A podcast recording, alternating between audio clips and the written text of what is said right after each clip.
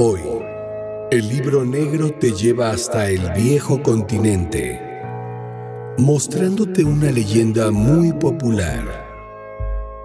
Una historia que puede ser vivida en carne propia por cualquiera.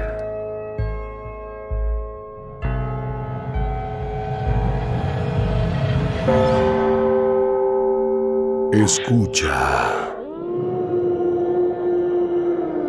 Los relatos más oscuros de El libro negro. Las historias que la gente jura y perjura son ciertas. Están en El libro negro.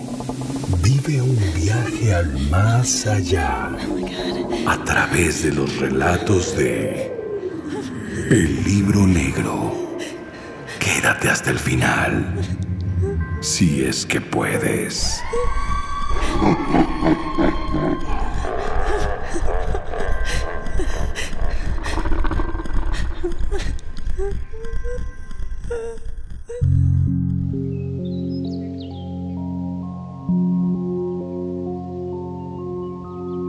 Diego era un joven y apuesto muchacho que llevaba una vida desenfrenada llena de escándalos, por lo que era considerado la oveja negra de la familia. Su padre trataba de enmendarlo cada vez que podía, pero sus intentos eran siempre en vano, y por más que éste le aconsejaba, él no cambiaba.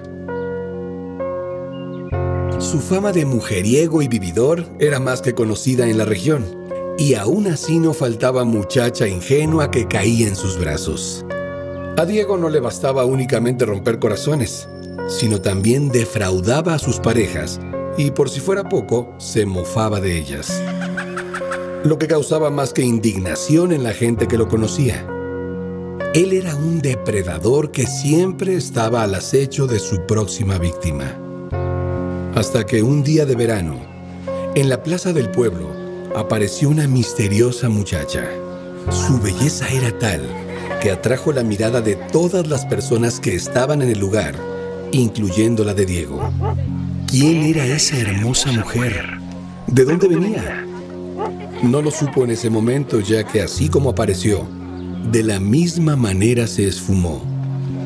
Desde ese momento Diego no dejaba de pensar en ella y todos los días iba a la plaza justo a la misma hora que la había visto por primera vez, anhelando encontrarla de nuevo. Pero no fue así.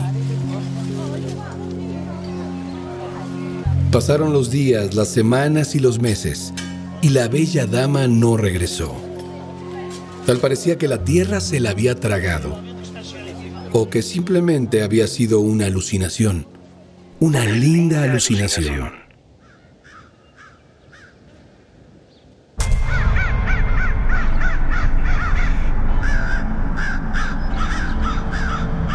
Una tarde de otoño, justo el día de todos los santos, Diego se dirigía a su casa después de haber hecho una entrega de unos productos que él comerciaba, cuando a lo lejos algo le provocó que su corazón latiera más deprisa. Una delgada silueta recorría el parque central. Con asombro, pudo observar que se trataba de la bella mujer. Sí, era ella aquella hermosa dama que desde hacía meses no podía quitársela de la cabeza. Diego corrió desesperadamente hacia donde se encontraba y se detuvo justo frente a ella. Le sonrió y le saludó cortésmente. Hola, le dijo. No recibió respuesta alguna. Hola, no temas. Simplemente quiero conocerte. Insistió nuevamente. La bella chica simplemente le miró a los ojos y le sonrió tímidamente. ¿Cómo te llamas? ¿De dónde eres? Por respuesta, Diego recibió nuevamente una sonrisa. Balbuceando, el apuesto joven le hizo una invitación, la cual consistía en una visita nocturna a la explanada de la Ermita de las Angustias, justo en la entrada del atrio.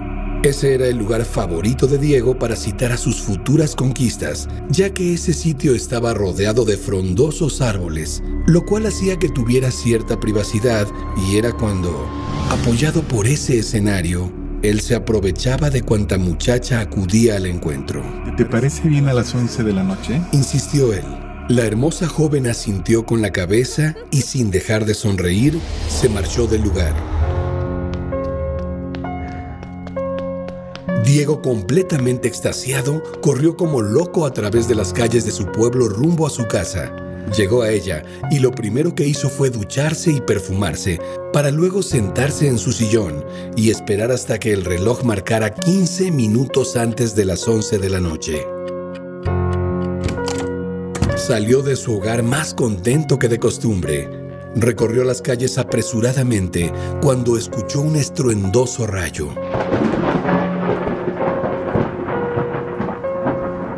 Pronto llovería y eso le causaba más excitación, ya que le parecía de lo más sensual besar a alguien en plena precipitación. Comenzaba ya a llover cuando llegó hasta la explanada de la ermita de las angustias. Con la mirada buscaba ansiosamente a la bella mujer con la que se reuniría. Y justo un relámpago alumbró con su efímera luz la silueta de la hermosa muchacha. Él la observó, suspiró profundamente y de manera sigilosa se acercó a ella.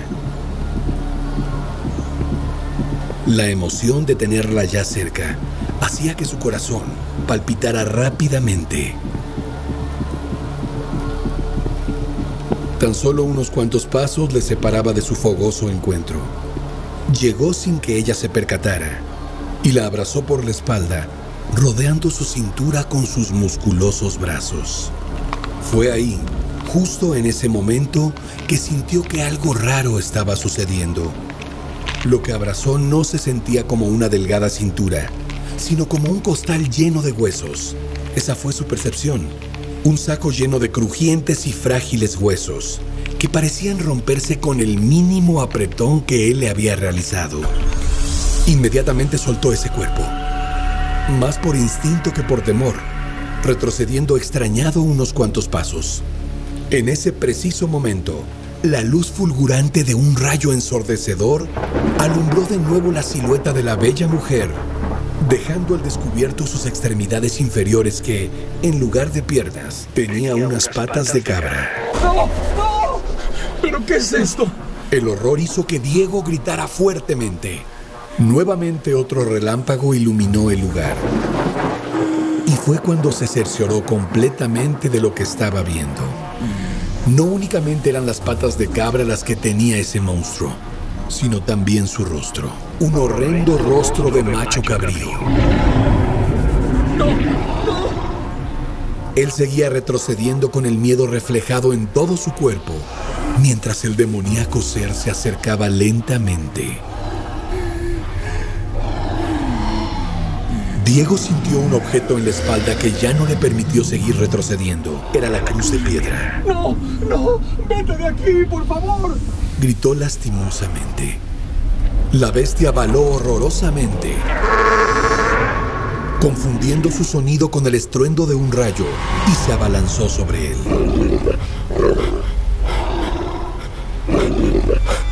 Con un movimiento felino, Diego pudo esquivar el zarpazo del abominable demonio, quedando la garra de este encajada en la cruz de piedra.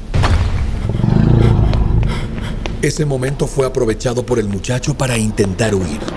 Quiso entrar a la ermita, pero su propósito se vio opacado cuando sintió como algo helado penetraba a través de toda su espalda.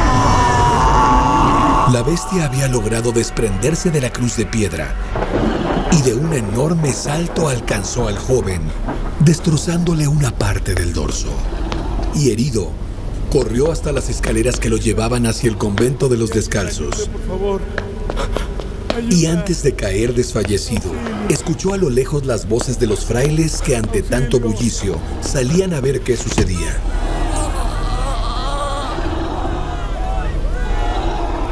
En ese instante, el animal demoníaco se alejó del lugar dando enormes saltos, perdiéndose así en el oscuro horizonte, perdonándole la vida al muchacho.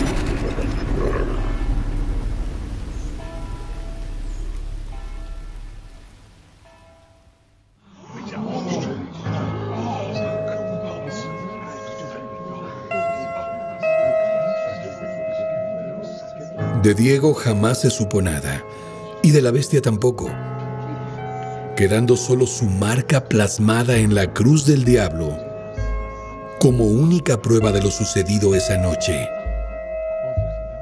en ese lugar.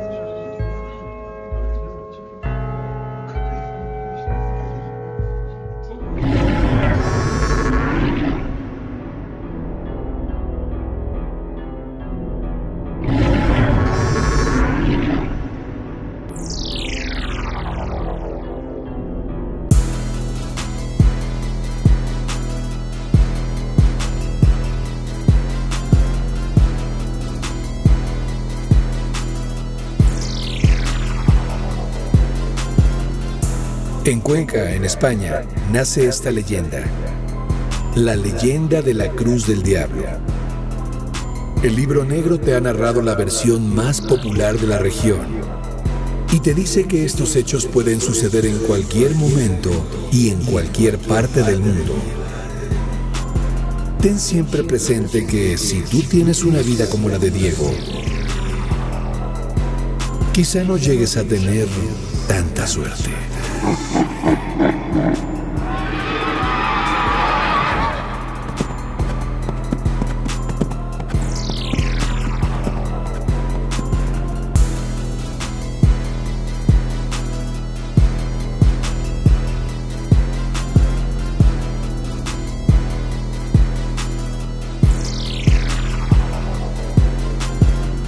La Cruz del Diablo.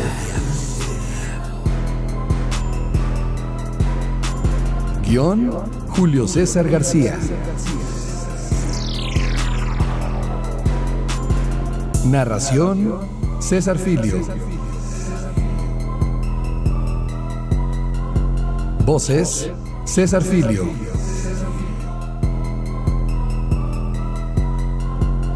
Mezcla, Julio César García. Producción, Julio César García y Luis Ignacio Santibáñez. El libro negro. El libro negro.